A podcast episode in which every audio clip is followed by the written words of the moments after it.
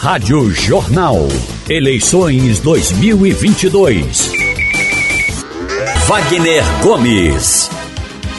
Bom, nós começamos a nossa sabatina com o candidato a vice na chapa da candidata Marília Reis, Sebastião Oliveira, deputado federal, médico de Serra Talhada, que chega para conversar com a gente a partir de agora. Inclusive, seu tempo de 30 minutos começa a ser contado agora. Candidato, bom dia para o senhor. Diga para os nossos ouvintes qual a importância, inicialmente, a importância de um vice, de um candidato a vice numa campanha tão disputada como essa que estamos tendo em 2022. Bom dia, Wagner. Bom dia. Bom dia às ouvintes e os ouvintes aqui da Rádio Jornal do Comércio. Bom dia, Igor. Bom dia, Jamildo. Bom dia.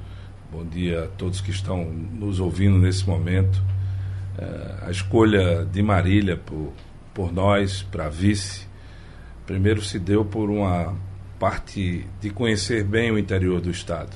A Marília tem uma preocupação enorme com as pequenas cidades, com o cidadão que vive na ponta, nas pequenas cidades. Eu sou um deputado municipalista, né, herdei isso de Inocêncio Oliveira e tenho uma verdadeira fascinação por ser municipalista, né, por conhecer a realidade das pequenas cidades de colocar 90% dos recursos de minhas emendas para as pequenas cidades, para as pessoas que moram lá, porque eu sei que um recurso de um deputado federal, quando chega numa pequena cidade para um abastecimento d'água ou para é, uma estrada ou para um calçamento, muda a vida das pessoas, para uma creche, para uma escola. Então, a minha dedicação durante o meu período de deputado federal foi trabalhar principalmente para as pequenas cidades. Além disso, Marília analisou meu currículo não só político, como também pessoal. Né?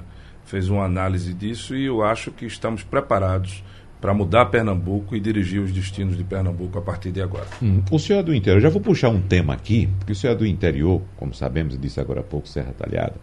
Aqui somos do interior, eu e Igor Marcel, e a gente sabe muito bem a importância da infraestrutura para o Sim. desenvolvimento do interior.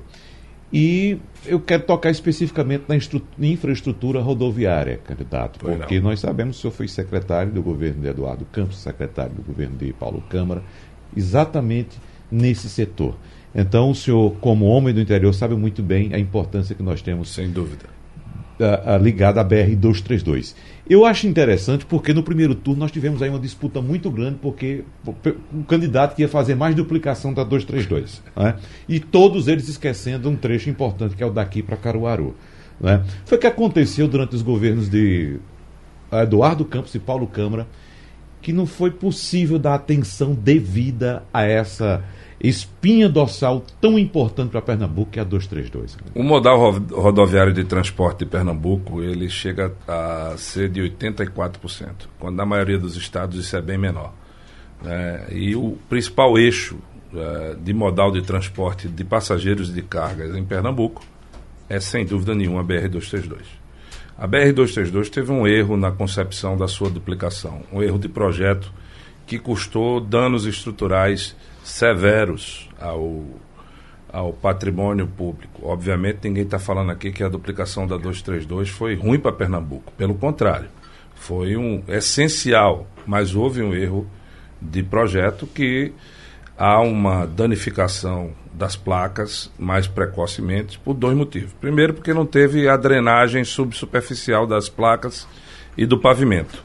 E segundo, porque nós não temos um sistema, e nenhum governo foi investido no sistema de balança. Né? E as balanças são fundamentais. O peso dos, dos caminhões, eu acabei de dizer que nosso modal rodoviário principal é 84% nas rodovias. O que, se não tiver um sistema de monitoramento é, de, de peso e balança e não corrigirmos o dado inicial da defasagem é, da da drenagem sub, subsuperficial das placas e de todo o pavimento da rodovia, nós vamos ter sempre a 232 em condições críticas. Apesar disso, em toda avaliação, a avaliação do usuário é essa, mas em toda avaliação da CNT, sai a 232 como uma boa qualidade de, de avaliação. Em qual trecho? O de Recife a Caruaru. Boa avaliação. Boa avaliação, é. sempre. Uhum. O regular, a média, o... nunca saiu péssima. Uhum. Agora, uh, esses pontos que o senhor aponta como sendo uh, importantes, uh, da BR-232 do ponto de vista negativo. Em 16 anos de governo, por que esses pontos não foram corrigidos? Vontade política, né? O planejamento é apresentado. Mas o senhor não era o secretário? Sim, mas é, o planejamento é apresentado ao governo do Estado. O secretário planeja, dá sugestões, mas quem segue o orçamento e, a, e, e, os investimentos que serão decididos é o governador. O secretário não tem esse poder. Uhum. Né? Então, você tem uma ideia, enquanto o Ceará investia 12% da receita corrente líquida na recuperação e na construção de estradas, Pernambuco, em 2017, quando eu passei o último ano na secretaria, investiu 0,15% da receita corrente líquida. Não dá para fazer absolutamente nada com, com 0,15% da receita corrente líquida, quando todos os outros estados, Bahia, Piauí, e Ceará estão investindo mais de 10%, ou 10%, ou 12%, 13% na receita corrente líquida. Marília fez um compromisso comigo, quando nos conhecemos, de que vai aplicar no primeiro ano 10% da receita corrente líquida do Estado na recuperação de rodovias. Isso significa 3,5 a 3,7 bilhões. Hoje a receita corrente líquida é, do Estado de Pernambuco é em torno de 37 milhões. Então, é um, do, um dos compromissos que Marília assumiu conosco né, e com Pernambuco, que é o mais importante, é de fazer um investimento uh, no primeiro ano e nos anos seguintes de 10%, 10 da receita corrente líquida. Isso bem planejado, com projetos na prateleira, sem dúvida nenhuma vai ser uma marca de recuperação de estradas em Marília. Ela vai ter muito mais cuidado na infraestrutura de recuperação da malha viária que a gente já tem do que na construção de novas rodovias. Então, só para deixar claro, esse assunto eu passar para os meus colegas. O senhor quis fazer, o governador não se interessou. Olha, vou dar outro dado a você, Vaca. Uhum. Quando eu fui secretário de Eduardo, que nós duplicamos a BR-408, duplicamos a BR-104, fizemos a primeira PPP viária da Praia do Paiva, fizemos o viaduto da PAN de Olinda, é, fizemos a restauração da PE-90, que precisa ser duplicado. Todo mundo fala aqui na duplicação da BR-232, mas quem está lá no Agreste Setentrional, no setor de confecções, sabe que a PE 90, pelo menos de Umaria até Toritama, merece uma duplicação para a gente é, é, estruturar o setor produtivo daquela região. Com Eduardo Campos, eu estava inserido em dois objetivos estratégicos. O objetivo estratégico de mobilidade urbana e habitabilidade e o objetivo estratégico de infraestrutura. O que me fazia estar 15, a cada 15 dias, cara a cara com o governador Eduardo Campos, discutindo as metas. E lá estava colocado se estava verde, se estava amarelo ou se estava vermelho. Se estava amarelo e vermelho e não conseguiu atingir a meta, qual era o problema? Era a Procuradoria-Geral do Estado? Era a ineficiência da equipe? Era um problema ambiental? Era um problema com o IFAM? E nós ali naquela reunião procuraríamos resolver. Então, a cada 15 dias eu tinha um monitoramento com o Eduardo Campos. Com o Paulo Câmara, em três anos e três meses, eu tive três monitoramentos. Então, é uma decisão política de não investir em estrada foi do governador Paulo Câmara. O... E, e, é, quem pediu a vez aí, Igor Marcel, né? Vamos lá. Só, é, candidato, primeiro, muito bom dia. Bom dia, Igor. É, o senhor, só um, uma informação, o senhor sabe disso, o senhor falou da duplicação da BR-104, BR-104 nunca foi finalizada, tá? Não. Até hoje ainda está ainda Eu tá posso explicar? Sim, claro. Ah, tá, obrigado, Igor. É, a BR-104 foi finalizada de Caruaru, da SEACA, até Toritama. Uhum. Toda obra acima de 150 milhões, pela Lei 8666, precisa passar por uma audiência pública para que ela seja executada. Nós fizemos essa audiência pública na Câmara de Vereadores de Caruaru, com o pessoal de Toritama, Santa Cruz do Capibaribe, e a, a concepção inicial da rodovia era duplicar passando por dentro de Toritama. Na audiência pública, a manifestação geral de Toritama é que não queria essa duplicação passando por dentro da cidade. Era só o restauro e nós tínhamos que fazer uma variante, ou seja, um projeto que havia durado oito anos, na audiência pública, teve que ser modificado. É, eu então, digo porque a, gente, senhor... teve, a é. gente teve que pegar esse projeto e executar uhum. o que não foi divergência na audiência pública. Eu digo que o senhor era... esteve no, no, governo Eduardo Campos, essa obra parou ali em Toritama, não foi, não foi finalizada, o senhor passou pelo governo Paulo Câmara, essa obra também não andou e foi prometida quando, em todas as campanhas quando, quando eu voltei, de, quando, de, eleição e reeleição. Quando eu voltei, tirando uhum. a variante de Toritama mais uma vez, que ainda é uma discussão que não será resolvida nem tão cedo, por causa de questão ambiental, principalmente, uhum. e de execução de engenharia há um desmonte de rocha enorme para se fazer essa variante. Uhum. E o custo é altíssimo. Então, ou deixa fazer a duplicação por dentro de Toritama, ou essa obra nunca será concluída 100%. Mas eu voltei depois de Toritama até a Paraíba. Então, o Maurício Quintela, uhum. calma, o Maurício Quintela deu dinheiro para a gente voltar. A gente começou a obra e reiniciou comigo. As, as duas vezes que a obra da 104 andou, foram as duas vezes que eu sentei na cadeira. É, só para. Aí entender... hoje tem um problema uhum. do DENIT sobre brita produzida, ou, entendeu? Uhum. Ou brita comercial.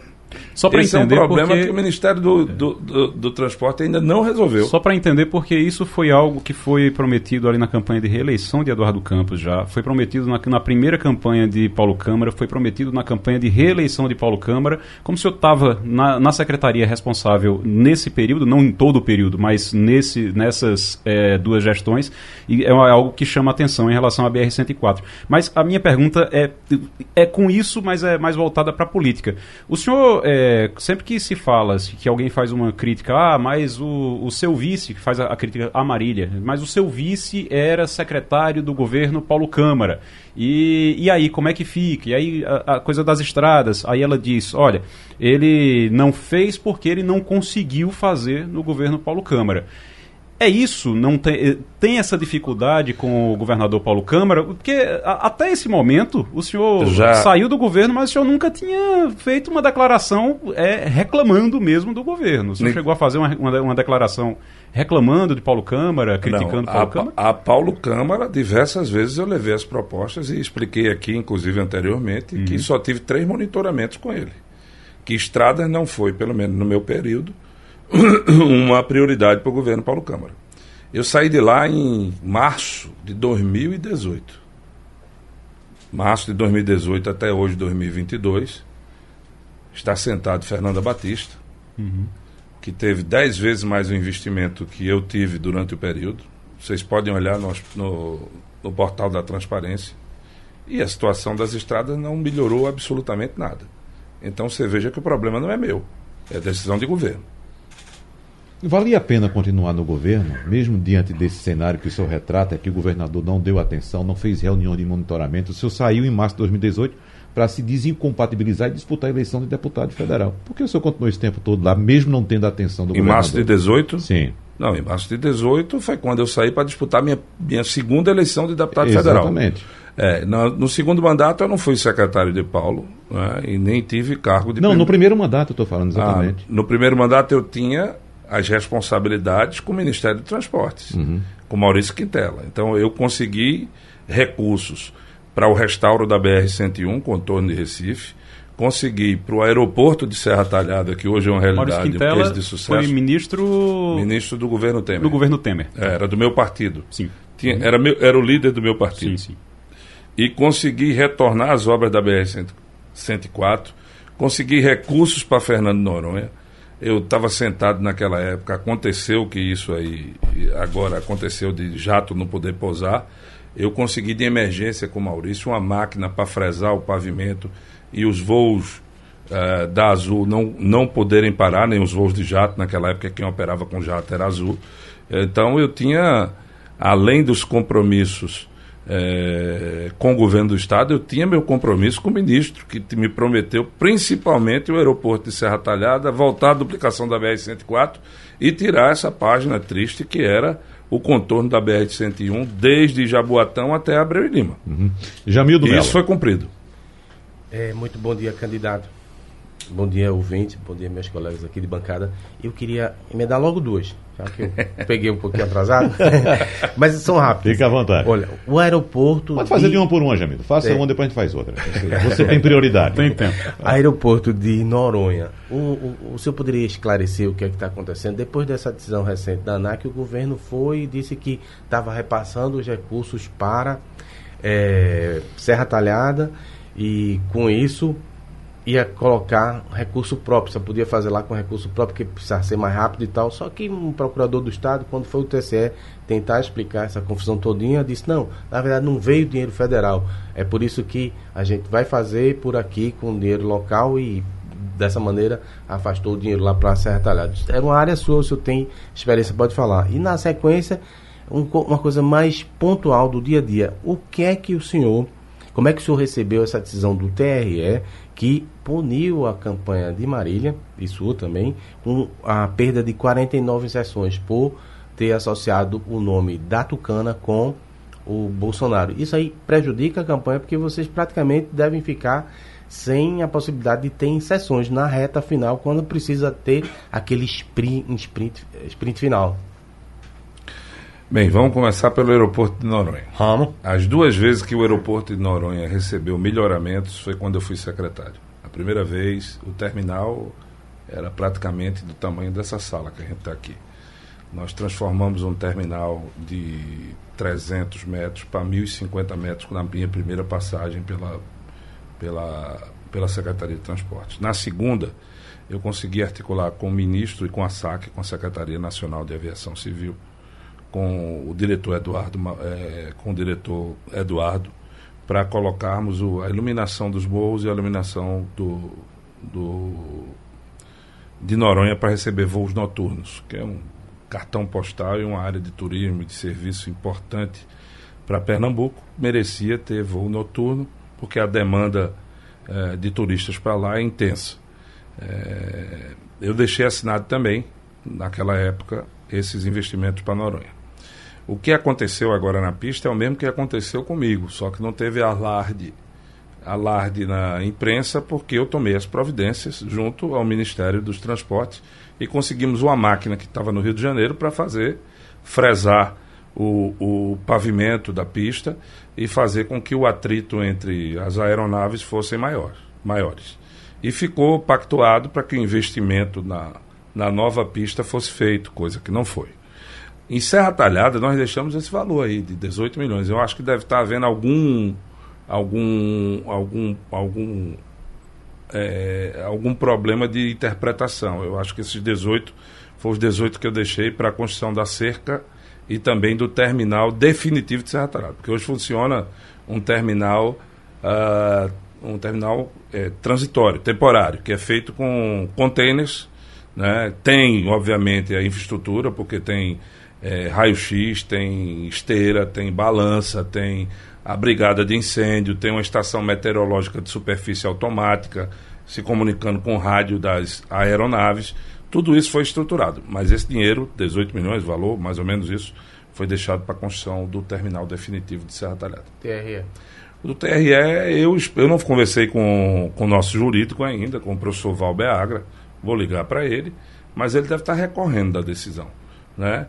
É, obviamente, Raquel hoje tem o maior número de bolsonaristas no seu palanque. Quem vota em Bolsonaro está apoiando Raquel. Então, eu acho que essa interpretação é, é, do TRE merece uma, uma reconsideração e, sem dúvida nenhuma, nossos advogados estão correndo para rever essa decisão. Igor Maciel. Candidato, é, no caso de Marília Reis e o senhor vencerem a eleição, o senhor vai ser vice. Eu queria entender, o senhor falou da importância do vice, mas o, como é que o senhor pretende exercer esse papel para que a, a, gente tem muito essa coisa de ter vices decorativos. Você tem a, a, isso é algo já do folclore, praticamente do folclore brasileiro, embora a gente tem uma história, principalmente na presidência da República, de os vices acabarem assumindo a presidência. A gente tem muitas histórias, muitos episódios. Então, o vice é importante, sim. E o que é que o senhor pretende fazer? O senhor, se é, vocês forem eleitos, o senhor pretende assumir alguma secretaria? O senhor pretende atuar de alguma forma é, em outras áreas do governo, não apenas na vice-governadoria? Olha, eu quem dá a dimensão do vice é a governadora. Né? Então, vou estar à disposição dela com muito, com muito respeito, trabalho, confiança política que foi estabelecida durante nossa caminhada. Vou estar à disposição dela para cumprir missões. Quanto a assumir é, secretaria, eu acho que a, o tempo que eu já tive das duas passagens pela Secretaria de Transportes já me deram é, bagagem suficiente para saber que essa não é mais uma missão para mim assumir de secretário. Né? E devo participar do conselho político dela e, obviamente, das decisões que ela me requisitar para que eu possa cumprir essas missões, não só no conselho político, também no administrativo, como no núcleo de gestão que ela disse a mim que vai montar, né, com alguns, a, alguns, algumas, algumas pessoas importantes do governo, Secretaria de Planejamento, Defesa Social, eh, Casa Civil, Vice-Governadoria, Governadoria, em que nós vamos estar reunidos eh, semanalmente para decidir os destinos de Pernambuco. Então, mas sempre dizendo, quem dá a dimensão do vice é o chefe do executivo. Uhum. É, é, importante ter um representante do interior uh, no governo do estado. As duas chapas, inclusive, têm, né? As duas chapas têm uh, tanto a chapa do senhor, Marília é metropolitana, o senhor do interior. Na chapa adversária é o contrário, né? A vice que é metropolitana e a titular é que é do interior. Mas o olhar para o interior, uh, candidato, uh, especificamente o que é que pode ser feito, que eu tenho discutido muito aqui, tanto no, nos programas quanto nas sapatinhas que a gente faz, de um olhar para o desenvolvimento do interior. A gente que vive aqui na região metropolitana sabe que o, o, índice de sufocamento da população aqui é muito grande, com a quantidade de pessoas que vêm o tempo todo buscar todo tipo de serviço e oportunidades também que é que pode ser feito para desenvolver, desenvolver o interior e evitar essa migração sempre do interior em relação à, à região metropolitana? Isso deu certo na época de Eduardo e Lula. Né? Ah, você vê em Serra Talhada com Lula, ele botou um campus da Universidade Federal Rural de Pernambuco, que tem mais de 10 cursos hoje, formando muita gente uh, com, com diploma universitário. Também foi colocado pelo, pelo governo federal o Instituto Federal de Pernambuco em Serra Talhada. E eu e Inocêncio fizemos uma articulação com Eduardo Campos e conseguimos colocar lá a Universidade de Pernambuco um curso de medicina. Então essa transferência de conhecimento, ela é fundamental para gerar oportunidades no sertão e para que essas pessoas fiquem lá quando forem formadas, porque há, sem dúvida nenhuma, um déficit enorme de atendimento médico e de alguns profissionais é, concurso superior, a maioria na região metropolitana, que não ficam ah, lá. Outra coisa é investir em infraestrutura que possa potencializar. Por exemplo, o aeroporto de Serra Talhada.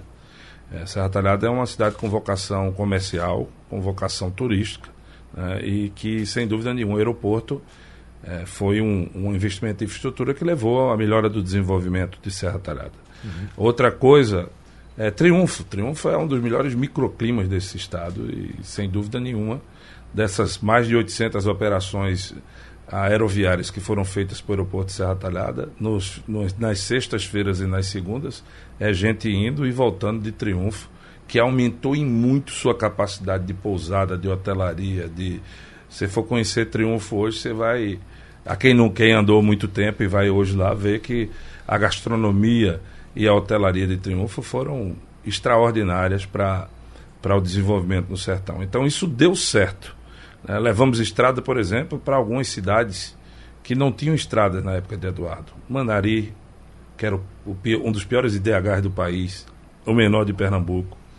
Granito, Vertente do Lério, enfim, todas as cidades que não tinham. Tem um estudo da Secretaria de Transporte de Santa Catarina mostrando que quando você leva infraestrutura para a cidade, você aumenta o IDH, que tem três componentes. Os outros dois demoram, da saúde, da educação, mas o IDH renda, depois de seis meses de infraestrutura estabelecida, é, a cidade já sente o impacto positivo do IDH renda. Jamildo Melo. Sebastião, é, você foi secretário, eu queria concluir o tema TRE questionando sobre sua posição, como é que o senhor percebeu essa acusação que foi feita no guia, também aqui nos debates de Marília contra Raquel, afirmando que ela seria culpada, sugerindo realmente seria culpada pela morte de um jovem quando foi secretária. É, o senhor deu aval, o senhor concorda com essa colocação? Não acha que é temerário, já que não dá para fazer uma associação direta entre a figura do secretário e o, os acontecimentos da, de uma correligião? Só complementando, Jamildo, em relação a isso, inclusive o senhor falou em relação ao resultado das estradas, que é, o governador é que resolve na, na, na ponta e que o secretário é, não tem a total responsabilidade daquilo ali. Então... O engraçado, sabe, Igor, é que a secretária Raquel Lira coloca a culpa de todas as mazelas da estrada em mim que saí de lá há cinco anos. E quando vai se tocar numa coisa que aconteceu na gestão dela, ela fica indignada. Então, na comparação, ela, ela não adora dizer, ela e a vice, que tudo na vida é comparação. Então, tudo que há de desgraça na rodovia de Pernambuco, elas colocam em Sebastião Oliveira, que passou, saiu de lá faz cinco anos. Agora, quando a gente vai encarar um, um procedimento que foi na gestão dela e ela não quer assumir responsabilidade, quem está dizendo não sou eu nem a Marília, não. Quem está dizendo é a mãe do, da criança. Espontaneamente.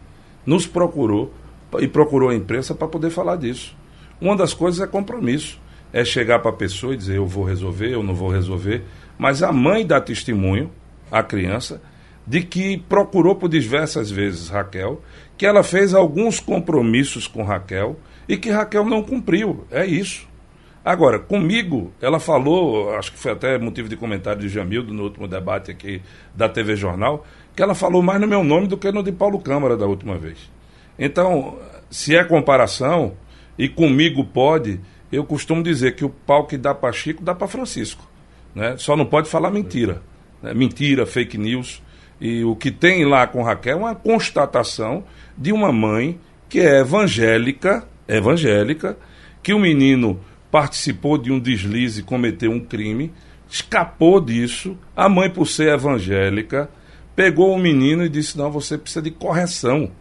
Entregou nas mãos do Estado, que quem dirigia o Estado e a secretaria era Raquel Lira, e ela em vez de devolver a criança 45 de, dias depois ressocializada, foi devolvida em pedaços a criança. Isso é um fato. Agora, se há cinco anos que eu saí da Secretaria de Transporte, todas as mazelas das estradas são culpa minha, por que, é que ela fica indignada quando vai se falar desse assunto na gestão dela como secretária? Uhum. Eu acho que a gente precisa ter comparação sabe? Não dá para ter hipocrisia. Eu não gosto, obviamente, de explorar a dor dessa mãe. Isso é horrível. Mas isso é uma constatação que aconteceu na gestão de Raquel. Não tem o que falar. Era uma mãe evangélica que, por ser evangélica e cristã, confiou na, no aparato do Estado que quem dirigia naquele momento era a secretária Raquel Lira. É simples assim, Igor. Uhum. Candidato, o senhor falou de turismo a, respeito de Triunfo, é um, setor importante, e o turismo é um setor que depende muito dessa, desse investimento em infraestrutura, sobretudo rodoviária, que é uma área que o senhor conhece muito bem. Falou de Triunfo, inclusive recentemente eu estive lá, né? Ah, de bom. fato, vale a pena o pernambucano conhecer aqui dali. Mas vamos falar também. Foi de avião ou por rodovia? Não, foi por rodovia. É. Não foi de avião, não. Aliás, é bom, é bom que se diga também, candidato, é, a questão aeroviária é muito boa, mas assim, eu acho que a, a responsabilidade está sendo transferida para os ares. Né? A gente precisa pensar na estrada, até porque a gente precisa pensar também na região do, do litoral, litoral sul e litoral norte. Sem dúvida. O que é que o senhor pensa em relação à infraestrutura turística dessas duas regiões aqui do estado? fundamental. Sem infraestrutura turística, principalmente rodoviária, não tem turismo. Né? Triunfo não tem, por exemplo, água. Quase dois terços da cidade não é abastecido com água. Eu tirei do papel, através do Denox, uma, com, com emenda minha, participação minha e também da liderança do partido que eu assumi, junto ao governo federal, cerca de 53 milhões para colocar água em Triunfo e Santa Cruz da Baixa Verde. A adutora do Pajeú passa embaixo, Calubi, Flores, no distrito de Canaã, em Triunfo, e não tinha água lá em cima nas duas cidades. Foi tirada do papel essa importante obra de infraestrutura, que não é só infraestrutura rodoviária, é infraestrutura hídrica Isso. também, é infraestrutura uhum. aeroviária. Sem dúvida nenhuma, o aeroporto aumentou muito. O governo do estado agora fez a recuperação da rodovia, um projeto que eu deixei, tinha deixado pronto, o, o básico executivo, de Triunfo, do principal acesso, de Serra Talhada a Triunfo. Falta recuperar o outro acesso, que é de Flores até Triunfo. E as nossas praias são maravilhosas, infelizmente, com estradas que não têm investimento. Né? É, os últimos investimentos na região de Porto e Galinhas, por exemplo, e da Mata Norte, foram feitas quando eu passei na época de Eduardo ainda. Uhum. Eu não sei se os colegas têm alguma questão que possa ser resolvida em poucos segundos. Se não tiver, eu quero deixar o candidato livre para responder nesse último tempo ou deixar sua mensagem. Alguém tem? E, não, né? Então, não quero, rapidinho, rapidinho, não rapidinho. quero entregar não, mas uhum. Eduardo da Fonte levou vocês para a oposição, você e, e, e, Meu Deus, candidato. André de Paulo. André de Paulo, obrigado. E depois recuou, voltou para o braço da, da Frente Popular e agora no segundo turno está do lado de Raquel. Como é que está a relação de vocês? A minha relação com o Eduardo pessoal é excelente, é maravilhosa. Eu não, é, depois que tudo isso acabar, né, a gente tem que quebrar o retrovisor, olhar para frente, construir um Pernambuco novo, Marília é uma líder que, sem dúvida nenhuma, vai pacificar o Estado a partir eh, do seu governo. Ela é a única condição que tem condições disso.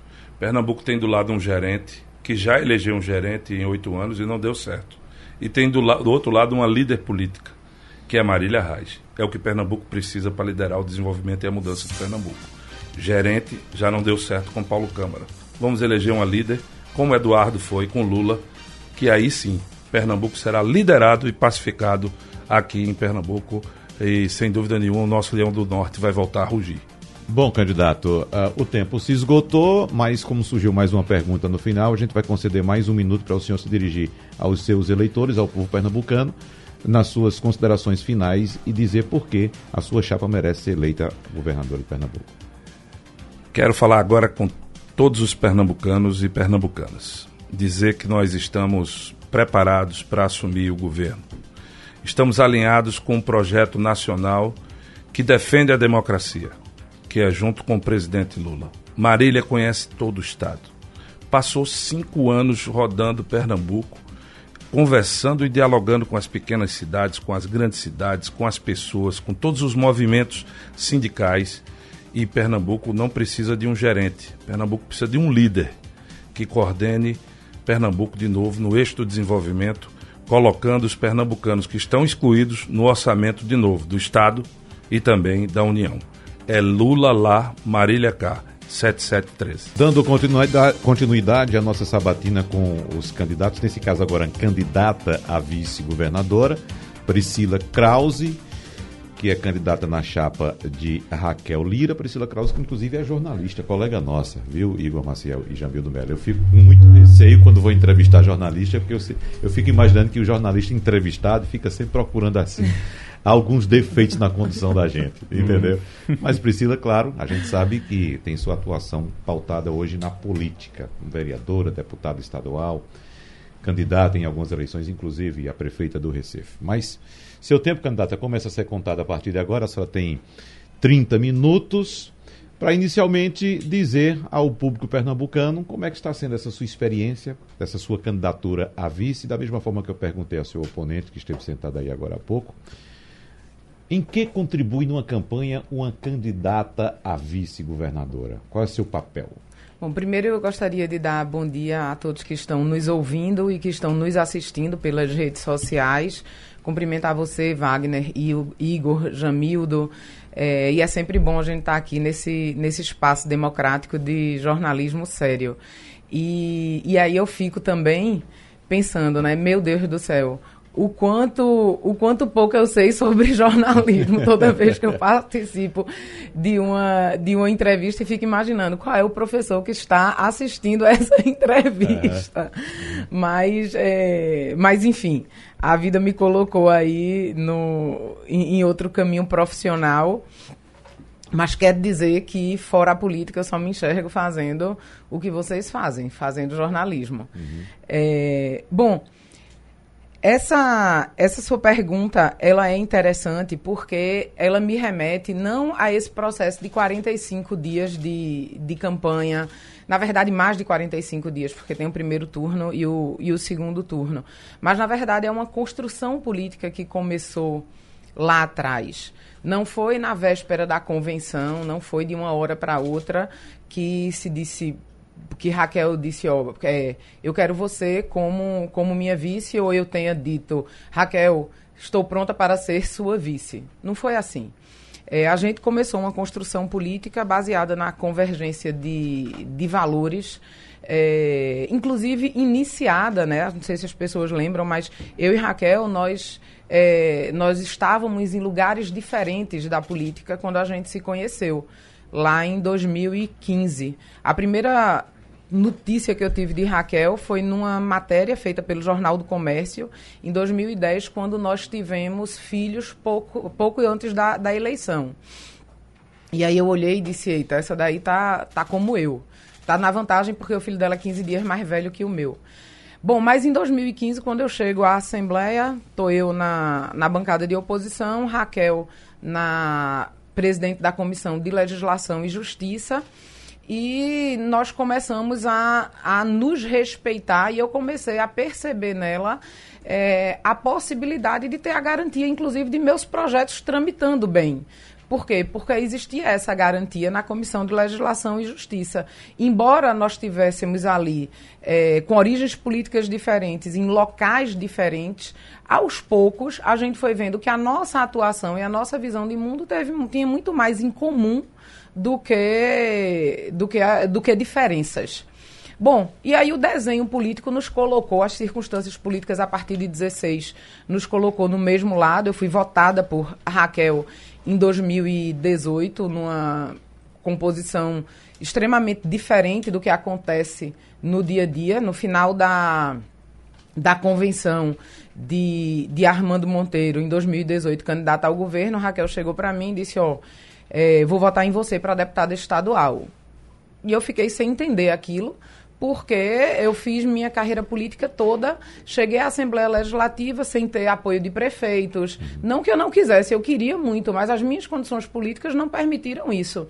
E aí é, eu recebo o apoio da, da prefeita da cidade mais importante do estado, do, do interior do estado de Pernambuco.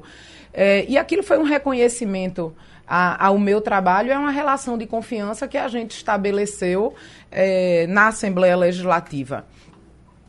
E isso foi seguindo o curso natural da atuação política. Até que nesse processo eleitoral as coisas foram se afunilando e a partir não, e eu costumo dizer, não de uma aliança e principalmente de uma aliança de última hora para tentar viabilizar uma um, sucesso eleitoral, mas a partir de uma construção política que se mostrou possível, que se mostrou viável e dialogando com o sentimento de mudança do povo de Pernambuco, é, eu cheguei a esse espaço de vice. E o papel é construir junto, é estar junto com ela para, durante a campanha, fazer o processo de convencimento da população, levando a mensagem de Raquel para as pessoas e fazê-la conhecida no maior no, maior número de, de, municípios, junto ao maior número de, de pernambucanos. Esse vem sendo o papel de transmitir também essa mensagem dela. A senhora sempre atuou com uma, uma oposição muito forte à Frente Popular, tanto no nível municipal no Recife quanto no nível estadual. E nós temos uma vivência na prática do que pode ser considerado uma lenda, que eu acho que a senhora conhece, que é a lenda do menino feio, né? Aquele menino que ninguém quer ser pai. E o menino feio dessa eleição me parece que é o governador Paulo Câmara. É, conversamos agora com o Sebastião Oliveira e, apesar de a senhora ter essa posição de oposição sempre, a senhora faz parte de uma chapa que teve a Raquel Lira, e Raquel Lira teve uma participação no governo de Paulo Câmara, no governo de Eduardo Campos também. Então, nessa disputa, para não ser o pai desse menino feio, como eu citei agora há pouco, aspiando, claro, como é que fica a sua posição, que sempre foi de oposição a Paulo Câmara e agora estando na mesma chapa de Raquel Lira, que também teve uma participação no governo do PSB? Eu acho que não só a minha posição, mas a posição de Raquel é uma posição muito confortável de mostrar às pessoas que é a nossa chapa que representa a mudança e que não tem é, ligação com o governo Paulo Câmara. Eu comecei minha, minha fala dizendo que eu e Raquel nós temos origens diferentes e estávamos em lugares na política diferentes. Raquel era do PSB e eu do Democratas. É, e houve uma uma construção, um redirecionamento político na vida de Raquel, que não foi também de uma hora para outra, mas ao longo de um tempo, que a colocou no lugar que ela está de oposição ao governo Paulo Câmara. É, o que a gente tem do outro lado é exatamente uma adversária que representa hoje e sempre representou e sempre foi dito que era o plano B do PSB e está posto que é, é, a continuação daquilo que o pernambucano decidiu que vai, que vai mudar.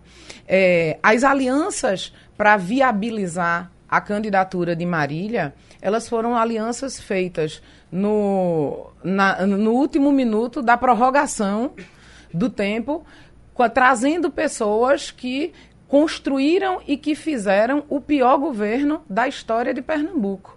O vice de, de, o vice de Marília esteve o tempo inteiro junto ao governo Paulo Câmara, no primeiro governo como secretário, depois com importantes indicações políticas até o último minuto. Assim, o candidato ao Senado. E quem recebe o apoio do PSB, esse apoio institucional, é a candidata Marília. Ela esconde o governador Paulo Câmara do palanque dela, mas ela se abraça com o primo, que é o grande é, expoente do, do PSB, e que dois anos atrás participaram de uma disputa fraticida. É, e pela manutenção do poder, para que essas pessoas que estão é, a ponto de sair do governo de Pernambuco, nessa busca de um caminho alternativo, eles estão juntos com Marília. A decisão partidária do PSB é de apoiar Marília. O governador de Pernambuco hoje é Paulo Câmara, que é do PSB. Marília é a continuação e é o caminho que o PSB encontrou para se manter no poder. Jamil do Melo. Você falava de jornalismo, aí eu me lembro, túnel do tempo aí, tive a oportunidade, talvez deve ter sido um dos primeiros profissionais a entrevistar uhum. Né, a candidata vice aí. Ela bem tu verdinha. lembra do meu nervosismo? Totalmente, mas não ia nem falar mas, disso. Mas eu falo. mas aí é, é, é, bom saber que o novo sempre vem, né? E você está aí realizada como uma, uma grande liderança. Boa sorte. Bem, o que eu queria lhe perguntar era sobre uma questão mais política, ideológica. O seu pai, Gustavo Krause, que a gente tem um maior carinho, né? A vida toda foi muito crítico do PT e do, do petismo, de Lula em especial. Aí, agora, hoje, na campanha, com essa neutralidade de Raquel, a senhora pode, eventualmente, se eleger com os votos dos lulistas, porque tem até o chamado Luquel, né? Lula e Raquel. A senhora se sente confortável nos seus piores pesadelos e imaginou que podia virar vice-governadora com o voto dos petistas? Sabe o que é que me deixa feliz nisso tudo? É que eu posso virar vice-governadora com os votos dos pernambucanos. E é isso, Jamildo, que a gente tem, tem lutado e para falar para as pessoas e essa, e essa mensagem já chegou no coração do pernambucano, não só nesse segundo turno, mas quando a gente olha o resultado do próprio primeiro turno, a, a divisão de votos entre os candidatos a presidente e os candidatos ao governo de Pernambuco, é, me parece que o pernambucano percebeu a, a dinâmica da eleição e que diante do que Pernambuco vive hoje, um de seus piores momentos da história, é, de extrema pobreza, de fome, de desemprego, de altas taxas de, de impostos, precisa fazer uma, uma escolha responsável pra, pra, por alguém que possa efetivamente governar Pernambuco. Essa é uma eleição para governadora de Pernambuco. Essa não é uma eleição ou é uma seleção para auxiliar e assessor de presidente da República. Quem vai governar Pernambuco ano que vem e será Raquel, é, vai governar um orçamento de quase 50 bilhões de reais. É, é um orçamento considerável é a segunda economia do Nordeste, apesar dos péssimos índices sociais que nós vivemos. Então, conseguir estar junto com Raquel nesse processo e conseguir unir Pernambuco, né? É, olhar, unir a população, unir sim o lulista e o bolsonarista em torno desse Estado mãe e que, desse Estado que sempre foi tradição no Brasil de vanguardismo, de política libertária, de, de renovação política. Né? É, é uma responsabilidade muito grande, mas é isso que a gente está sentindo nas ruas por onde a gente passa, por onde a gente anda, a gente vê a duplicidade de palanques abraçando e reconhecendo a candidatura de Raquel como a única capaz de fazer isso. Igor Maciel. Candidata, primeiro, muito bom dia. É, a senhora, o seu trabalho na Alep tra seu trabalho mais recente na Assembleia Legislativa como deputada estadual, uh, a senhora se notabilizou pela fiscalização das contas públicas.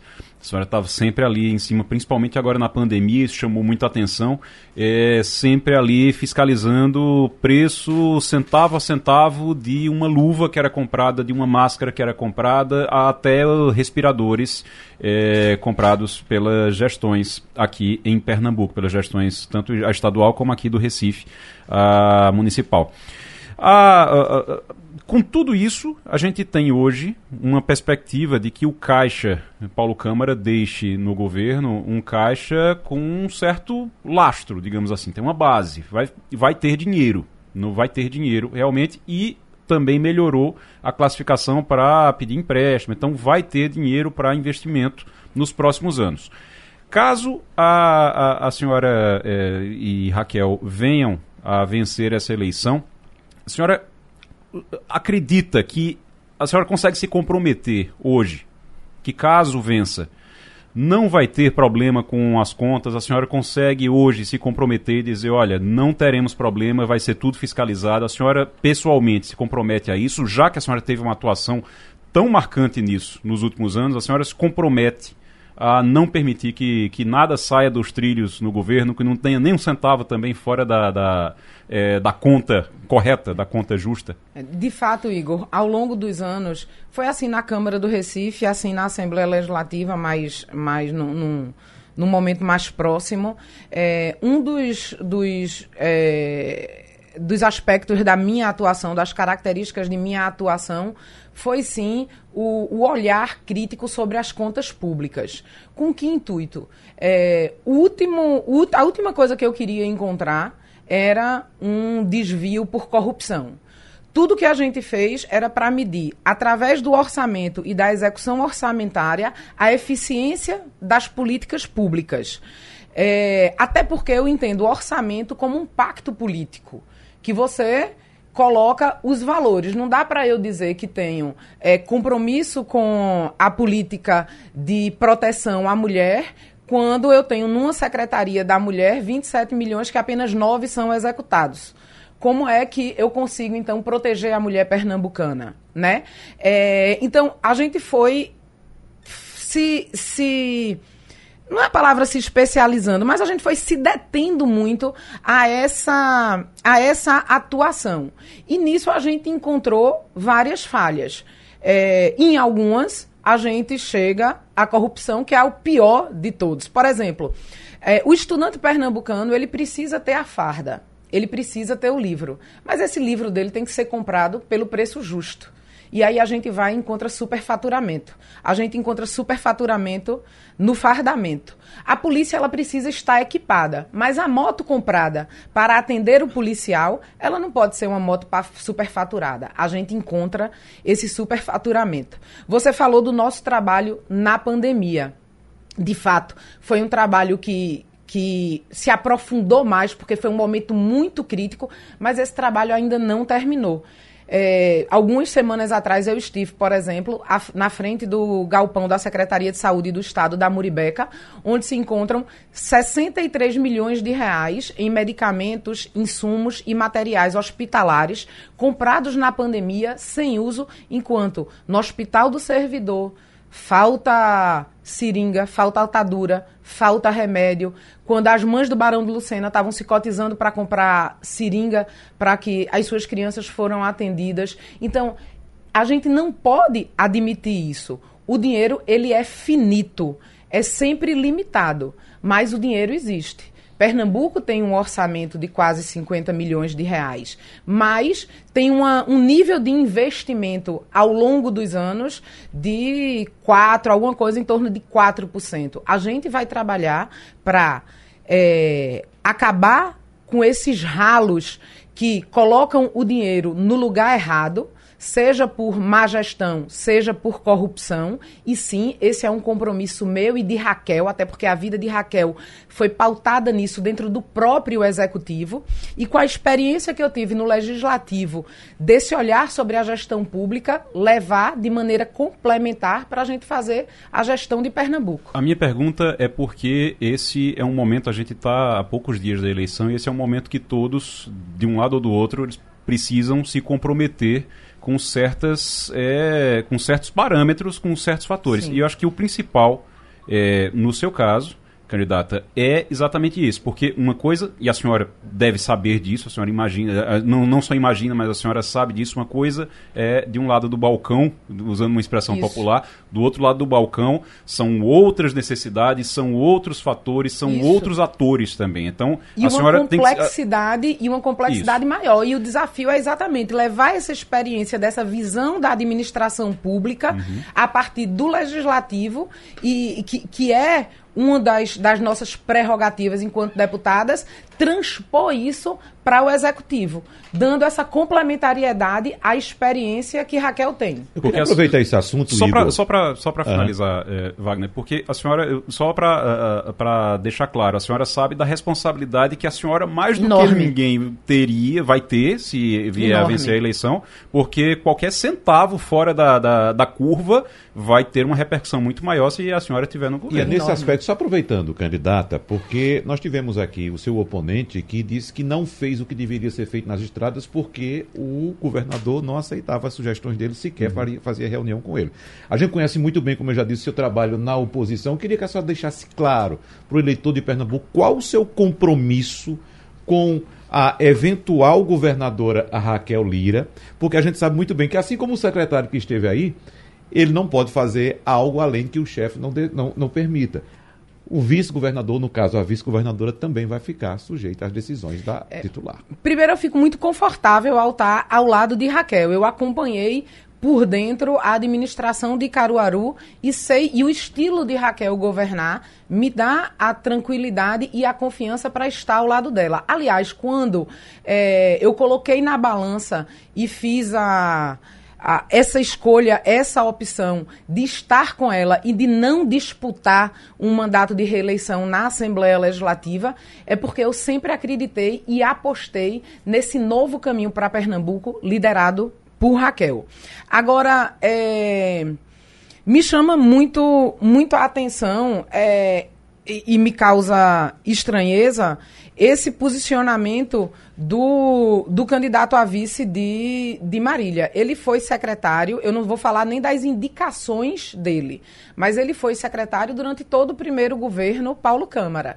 Ele teve, nesses três anos, 1,2 bilhão de reais para é, usados na pasta dele.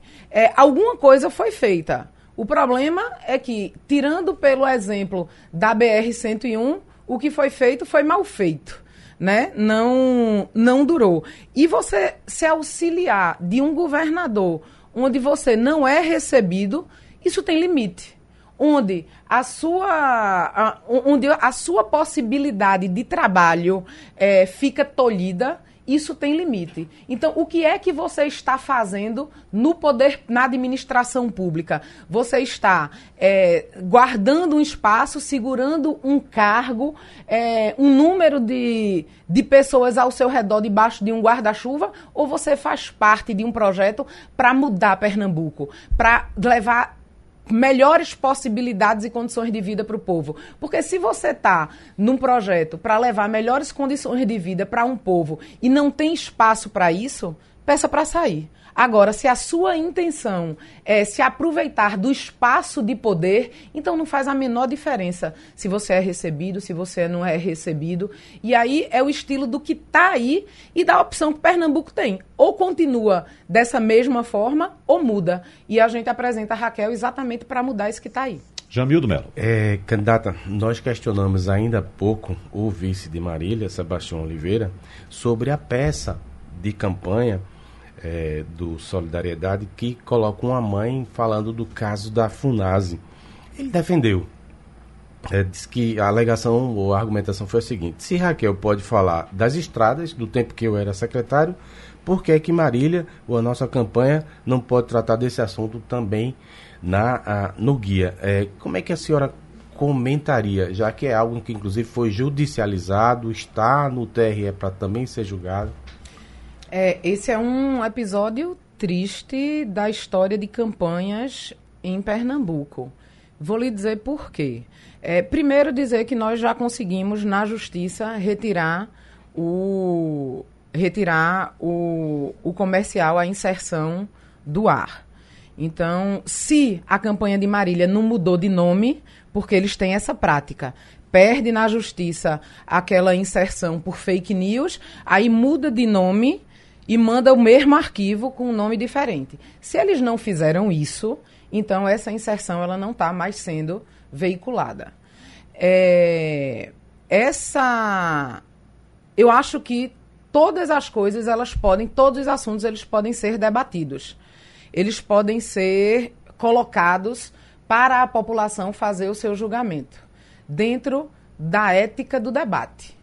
O que não se pode é fugir da ética do debate. E a nossa adversária tem fugido a essa ética sistematicamente. Aliás, ela foge a muita, ela foge à ética. Ponto.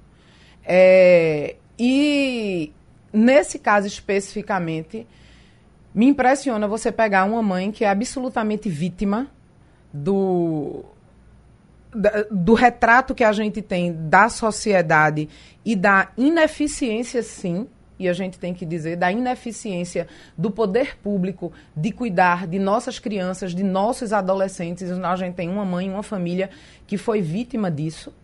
E você é, usar, eu imagino, esse pessoal que tem um enorme poder de persuasão. Aliás, eu tento imaginar, numa conversa com essa mãe, convencendo ela, a 10 anos depois, se utilizar, fazendo, trazendo argumentos que sequer foram utilizados na época do ocorrido. Todo mundo já sabe que Raquel estava de licença maternidade quando isso aconteceu e quando voltou da licença maternidade, entregou, pediu demissão, entregou o cargo ao governador Eduardo Campos. Até porque existia anteriormente a isso um problema político. A FUNASE é uma autarquia que tem independência administrativa e que é, Raquel não teve a possibilidade de indicar o seu presidente. Quando Raquel chegou na secretaria, o presidente já estava lá. Quando Raquel saiu da secretaria, o presidente da FUNASE, a despeito deste acontecido, inclusive com esse adolescente, ele continuou à frente da FUNASE. Agora, o que me impressiona é a frieza, é a capacidade que a campanha adversária tem de utilizar uma mãe que eu não tenho dúvida nenhuma do sofrimento dela, eu não consigo mensurar esse sofrimento, mas eu não tenho dúvida nenhuma que esse sofrimento existe. Uma mãe que certamente passa por situações de vulnerabilidade. E aí, é, como. Eu não quero nem pensar como se deu essa. essa essas conversas para que isso fosse para que essas coisas fossem ao ar. É, eu só acho que o povo de Pernambuco não merece isso. É, essa mãe não merece isso. Eu não estou nem falando de Raquel, tá? Que também não tem não tem razão, não merece ter a ela imputada uma responsabilidade que não é dela e que é, a própria e que não fosse assim, o comercial não teria saído do ar. Raquel fez uma, uma representação criminal contra Marília, fora da justiça eleitoral, na justiça comum, que a eleição vai passar, independente do resultado, e Marília vai responder por isso, porque está imputando uma responsabilidade falsa a, a Raquel. É, e, infelizmente, uma coisa desse tipo entra na história da política de Pernambuco. Lamentável. Igor Marcel. Candidata, uh, vou fazer a mesma pergunta que eu fiz para o seu adversário agora há pouco, é, sobre o papel do vice. É, o papel do vice da vice. E a minha pergunta é porque a gente tem muito uma ideia, uma cultura de que vice é algo decorativo e a gente tem na história a importância dos vices, principalmente na presidência da República, que é, é quase certo que o, o, vice em algum momento acaba assumindo o governo. Mas é, aqui em Pernambuco, qual será o seu papel dentro do governo? Qual será o seu. O que é que tem acertado? Tem algo, algo já acertado? A senhora assume alguma secretaria, caso venha a vencer a eleição? Ou como é que vai ser a, a sua atuação dentro do governo? Já tem algo sobre isso? Não, não tem nada acertado objetivamente do que seria, é, de como, da forma como se daria essa participação. A gente não conversou nem eu e Raquel, nem Raquel com ninguém, nem eu com ninguém sobre composição de governo. O que a gente sabe é que Raquel tem experiência em montar time e montar time exitoso. A gente faz parte de uma construção política que vai ter como desafio superar a pobreza e a desigualdade de Pernambuco. Esse é o nosso maior problema. Os programas que estão no nosso plano de governo, as políticas que serão adotadas, todas elas por caminhos distintos, por áreas distintas, usando instrumentos diferentes, todas elas têm como objetivo tirar Pernambuco da situação de desigualdade e de pobreza que, que existe. Né? Um terço da nossa população, 13% da nossa população vive em extrema pobreza, com menos de, de 165 reais. Nós temos aí é, quase metade dos pernambucanos vivendo numa situação de pobreza crítica. Um a cada quatro crianças em Pernambuco passam fome. A gente está quase na hora do almoço e a mãe não sabe o que é que vai dar para essas crianças comerem. Então, o time que estará ao lado de Raquel e que será por ela escolhido é, vai ser um time que estará todo em harmonia para a gente superar esses desafios, superar esses problemas de Pernambuco através de uma gestão transparente, de uma gestão de diálogo, de uma gestão de construção e uma construção de baixo para cima. Aliás, essa campanha ela tem se dado o tempo inteiro e ela cresceu de baixo para cima. Foi uma decisão, a decisão de mudança e a escolha da nossa chapa é uma escolha que se deu de baixo para cima e que cresce com isso. Então, esse essa é a nossa grande é o nosso grande papel, fazer parte desse conjunto.